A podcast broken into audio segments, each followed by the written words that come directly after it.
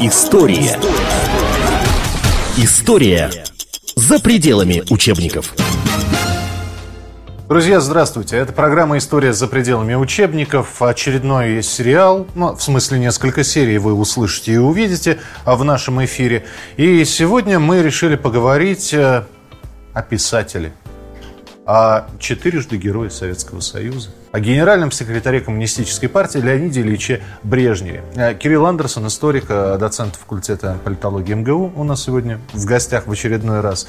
Кирилл Михайлович, здравствуйте. Добрый день. Политик, жизнелюб, оптимист, э, любитель слабого пола, такой эпикуреец, да, ну, об этом мы не знали. Об этом мы видели, ну, кстати, если сейчас у людей спросить, а что вы помните о Брежневе, старая какая-то развалина на, на трибуне э, стоит и что-то говорит, совершенно непонятное, вот эти вот сиськи-масиськи, да, э, систематические, э, ну и социалистические страны с трудом он произносил.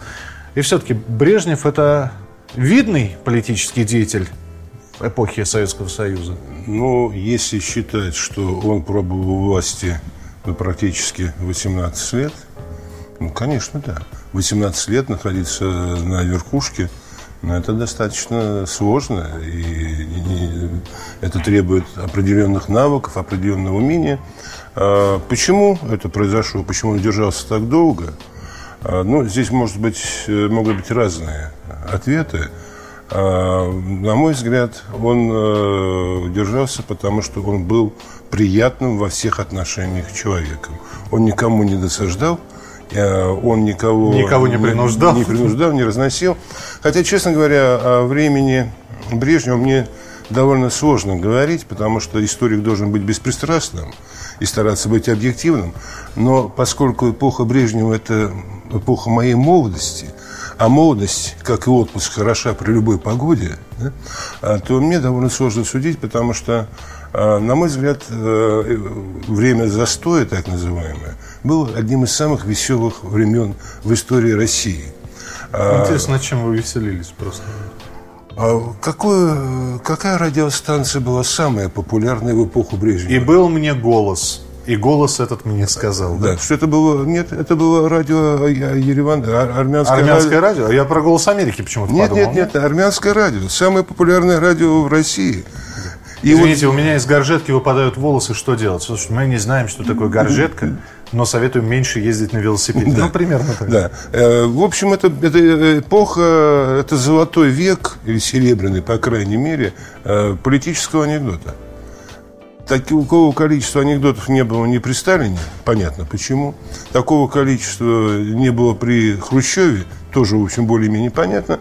Здесь, несмотря на то, что с анекдотами боролись, это действительно серебряный век э, политического российского анекдота. А Леонид Ильич правда собирал анекдоты о себе? А, это я не берусь судить, но вообще умные политики – собирали и даже ну, благословляли издание анекдотов о себе.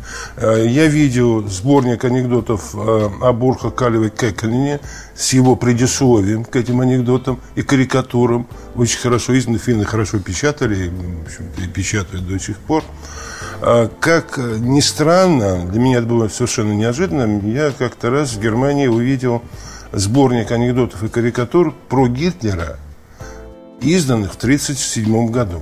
То есть период Третьего Рейха. Почему ну, не подпольно? Это, это, это был последний год, когда немецкая нация смеялась. А, нет, это, в общем-то, было с, благословением, с благословением. Потому что в анекдотах а, герой может быть выставлен как герой или как ничтожество. А, если опытный политик, он подбирает те анекдоты, которые выставляют его в хорошем свете. А? Если глупый политик, он борется с анекдотами лучше их контролировать, лучше ими управлять. То есть время было, в общем-то, достаточно веселое. Э, и, наверное, одна из заслуг Брежнева, их не так много, честно говоря, с точки зрения государственного управления, а, наверное, одна из заслуг Брежнева то, что э, власть при нем перестала быть страшной, как Фредди Крюгер. То есть власть – это нечто, что внушает боязнь, но не, такую, не такой страх панический, как это было, скажем, во времена Сталина и в начале деятельности Хрущева. А, то есть она потеряла при этом свою сакральность, свое величие, Потому что ну, Сталин не выглядел смешным. Не выглядел. Хрущев иногда выглядел, и уже это как бы приближало его к простому человеку. А что касается Брежнева, то он тоже человек как бы от народа, ничего такого выдающегося, спокойный, уравновешенный. Пошутить мог. Пошутить мог и любил шутку. Кстати, а... если вы видите где-нибудь, э, ну, кстати, на YouTube это есть вручение, по-моему, третьей звезды героя mm. и подарок, когда Михаил Андреевич Суслов дарит Леониду Ильичу Брежневу э, шашку, и вот так вынимает ее из ножен. И официальная запись. И Леонид Ильич говорит, ой, боюсь, боюсь, боюсь. Угу. Ну, это, ну, это, это было забавно. Это было забавно. смешно. Ну, любил человек награды. Ну, ради бога, ну, есть вот Слушайте, ну, пришел-то к власти. Э, пришел к власти-то с помощью переворота. А, я бы не назвал это э, переворотом. А, это Никита про... Сергеевич Хрущев уезжает на Черное море отдыхать. Значит, поскольку формально у нас была социалистическая демократия, угу. то процесс переизбрания генерального секретаря выглядел не переворотом, а просто технической операцией. Но умные ли это люди понимали, что власть поменялась? Вы понимаете, э, у Хрущева было много хорошего, много дурного, как у любого начальника, особенно большого начальника. Но Хрущев все-таки был значительно старше Брежнева – и а, он попал в большевики в период такого ну, революционного романтизма. Он был романтик, и, его все время тянуло на какие-то революционные действия. Да? Посадить кукурузу, догнать и перегнать Соединенные Штаты Америки и тому подобное. Это, в общем, такие замах-то революционный. А Брежнев вырос в другую эпоху. Он вырос в эпоху, когда партийный аппарат – уже приобрел решающий вес э, в жизни страны. И при Брежневе в 1977 году в Конституцию будет впервые в истории Советского Союза включен пункт о том, что партия является э, ядром политической системы Советского Союза. На самом деле, за этими словами, что она является как бы краеугольным камнем, э, это, по сути дела, признание роли партийного аппарата. Потому что не партия, а именно партийный аппарат – управляли этой махиной, этой организацией, по сути дела, и всей страной. Ну, собственно, я хотел бы сказать и напомнить, а, может быть, для тех, кто не помнит, может, для тех, кто запамятовал, когда был Никита Сергеевич Хрущев, а, да, мы видели ближайшее его окружение, в том числе и, и соратников Сталина, да, и там Климента Ворошилова mm-hmm. можно было увидеть, и Семен Михайлович Буденный иногда появлялся. Mm-hmm. Но именно со времен Брежнева мы поименно могли узнавать э, членов Политбюро. Зайков, Слюньков, Воротников, э, ну, ну и так далее. Членов Политбюро э, знали и раньше, потому что на демонстрациях... Скажем, несли стали, портреты, да? Нес, нес, иногда самих несли, когда хоронили, иногда несли портреты. То есть это знали. Другое дело, что по правилам дела производства партийного, все, что делалось в Политбюро, было как минимум секретно, как правило, а, совсекретно, а, а чаще всего особая папка. Это верхняя планка секретности. И даже такие вещи, как, скажем, организация физкультурного парада первомайскую демонстрацию, прилет Пальмира Тольятти на отдых в Россию. Все это э, шло как совсекретно. Это не разглашалось. А, есть замечательная картинка – это есть альбом подарок, подарки от Союза художников Сталина на 70-летие. Значит, представляете, значит, ночь, видно Кремль с, с другой стороны, с, с Софийской набережной. А, три окна горят, остальные все только звезды кремлевские и три окна. Заседание Коминтерна. Вот приблизительно так же представляли заседание Политбюро. То есть это вот все спят – Москва спокойно погружена в тишь и в гладь, а, и три окна горят, и там заседает политбюро, которое думает о народе. Но ну, это и как это, одна из легенд, что окно, как... окно в кабинете Сталина не всегда горело, чтобы люди, проходящие, думали, что вот Сталин работает. Да, ну это, в общем-то, он действительно работал довольно э, долго, был, так сказать, полужавр, полусова, что приводило, приводило их к тому, что все подстраивались под него и сидели до часа ночи, потому что, не дай бог, позвонит, а тебя нет на рабочем месте, это нехорошо. Так вот, э, Брежнев э, сделал одну вещь, одну из немногих революционных вещей. Стали печататься регулярно в Политбюро, сообщения в Политбюро ЦК КПСС, где говорилось, что на заседании Политбюро были рассмотрены те-то, те-то, те-то вопросы. Ну, конечно, не все оглашались, но тем не менее, это был какой-то, ну, шаг, э, ну, показной шаг к открытости. Вот Политбюро занимается, Политбюро решает такие такие вопросы. Потом это пошло развиваться.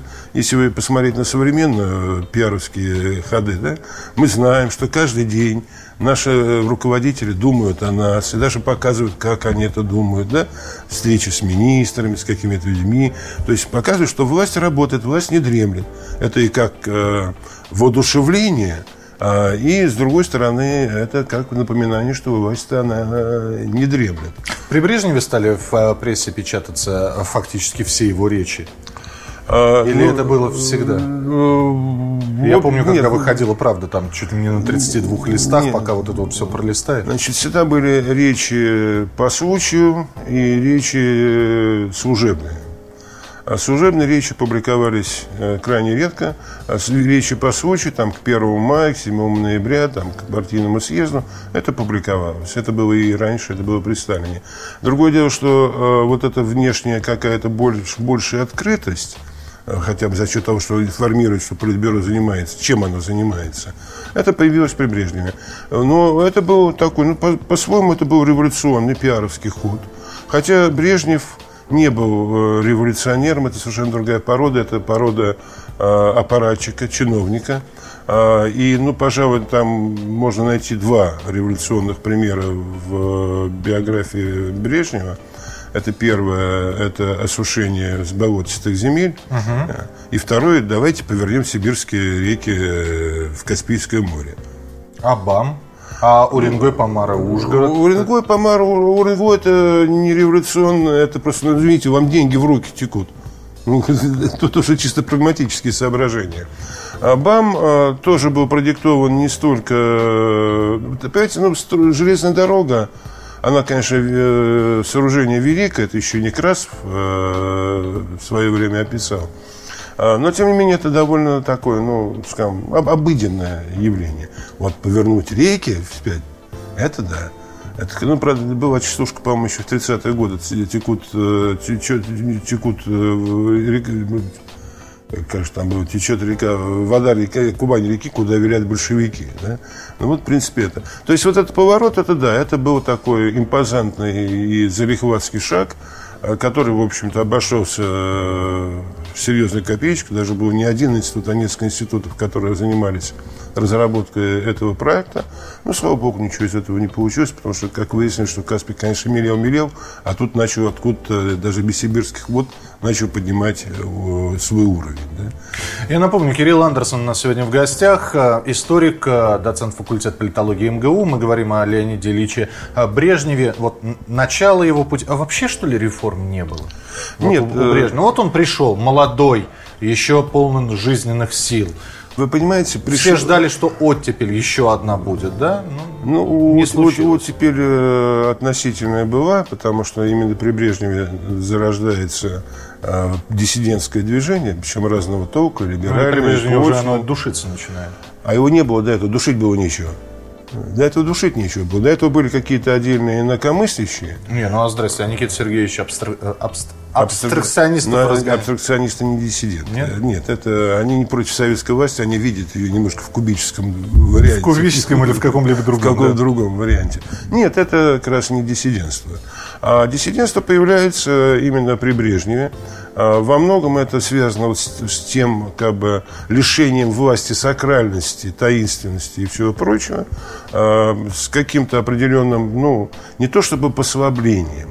Вы понимаете, а, Брежнев, в отличие от Хрущева, который был ну, действительно политиком, правда, сказать, ну, может быть, там второго разбора по сравнению с мастодонтами русской революции, Брежнев чиновник, настоящий чиновник, он дитя аппарата. И вот его эпоха, на мой взгляд, э, это лучшая иллюстрация к законам Паркинсона и принципу Питера. Первое. Каждый человек в своей карьере достигает уровня некомпетентности, и, в общем-то, вся система достигла уровня некомпетентности. А, и из законов Паркинсона чиновники работают ради чиновников. Опять же, поговорим о стереотипах. Ну, любит целоваться, любит и сам себе медали присуждать, особенно любит, когда ему вручали дружественные награды. Нужно увидеть китель э, Леонида Ильича, чтобы понять... Э, ну сколько... да, земля... упал землетрясение в Москве. Да, старинный анекдот э, любит получать подарки, любит быструю езду на машине. Какой русский не любит быстрой езды? А, Михаил Андреевич Суслов не очень, не любил. не очень любил. Да. Вот. Но при этом стал воспоминания писать. Причем появился еще один анекдот, э, где вы были в годы войны, э, воевали на малой земле или отсиживались в окопах Сталинграда. Знаменитый анекдот. Но, опять же, все это вот добродушно все это э, с, таким, с таким юмором, да, и ботинки разного цвета, и э, когда Брежнев Пельша звонит, говорит, Арвид, Ян, а, Арвид Янович, вы э, мою целину читали? Да, читал, совершенно потрясающе. А вы, Михаил Андреевич, читали? Читал, великолепно.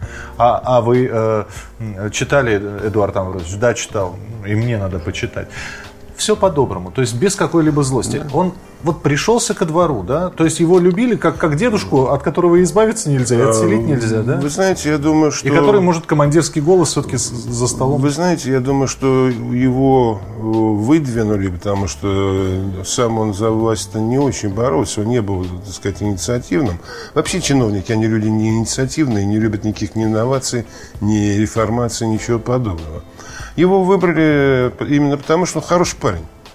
Спокойный, незлобный, компанейский. Поохотиться любит. Поохотиться любит, mm. выпить э, не, не дурак. дурак, да. Ну, есть какие-то маленькие слабости, но, господи, ну дадим им еще одну медаль. Ну, что от этого будет, что ли? Но при этом международные отношения. Фидель Кастро приезжает, приезжает. Ну, он и при Хрущеве приезжает. Да. С Индирой Ганди, да? Да. А с Китаем более-менее наладилось. Ведь был с же... С Китаем не очень. После Афганистана вообще пошел раздрай да? полнейший. Да. То есть мне казалось, что в середине 70-х... Нет, нет, нет, нет. Ну, то есть это как раз вот во времена Хрущева, позднего Хрущева, и где-то э, до 68 -го года еще более-менее начало налаживаться.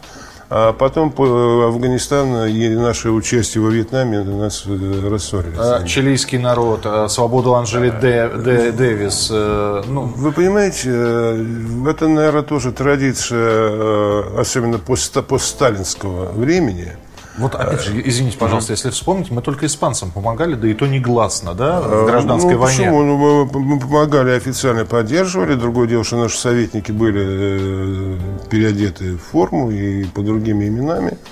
А мы Китаю помогали в 20-е годы, когда создавалась Китайская народная армия, там тоже наши... Э, Но мы и Корее помогали, да? Корее позже помогали, помогали Вьетнаму.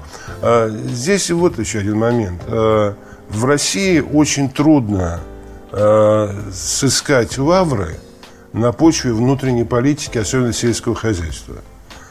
Хотя э, Брежнев, придя к власти, заявил, что они будут скажем, преодолевать тяжелое наследие, оставленное Хрущевым, и будут бороться с перегибами в сельском хозяйстве, в общем-то, лучше не стало от этого. Да? А, а вот на внешней политике она, ну, она более зрелищная. А, она более эффектная. На ней можно сыграть лавры, даже некоторым удавалось получать Нобелевскую премию. А, ну, немножко позже, но тоже генсеку. Вот. А Брежнев был удостоен э, Ленинской премии э, в области мира – защиты мира. Потом, по-моему, был еще от Международного совета мира тоже была ему какая-то медаль. То есть на, во внешней политике эффектно, потому что, ну, во-первых, все-таки, когда ты общаешься с другими президентами, что-то, это зрелищно, да? Ну, извините, показывать, как Политбюро обсуждает э, э, калийные удобрения для сельского хозяйства, кому это интересно, кроме крестьян? Они телевизор не смотрят, потому что им некогда не работают. Да? А посещение Никсона? России? С, э, ну, Никсон посещал еще при Хрущеве первый раз, когда была выставка «Сокольник». Да. Э, вот. Нет, э, у, в принципе, вот первые годы то, что делал Брежнев, продолжая во многом внешнюю политику Хрущева, по, по большому счету, это то, что потом будет названа разрядка, которая кончится с приходом Рейгана. Рейган совершенно, там до этого были Картер, Э, который был, в общем-то, здравомыслящий человек. Э, и тут, и тут бывший актер. Э, и, да, но Картер, Картер, понимаете, Картер искренне хотел мирного сосуществования и сотрудничества США и России, Советского Союза. А Рейган, он патологический антикоммунист, а плюс к этому человек, который начитался и наигрался в различных ковбойских фильмах. А, и он обыграл Брежнева на первых порах, потом это наследство достанется Андропову и последующим. Ну, просто давайте вспомним, что все-таки и Джимми Картер, э, последние годы правления у него были 80-е, да? Там? Да. А Рейган в 80-м пришел. В 81-м. С 81 по 88 то есть Брежневу да. оставался год, год пол, да, полтора да. года жизни. Да. Вот, ну вот то, что начал делать Рейган, это потом будет продолжено и при Андропове, он играл роль сумасшедшего ковбоя. Война, мы не боимся войны. Война так война вообще, это зло коммунистическое должно быть истреблено.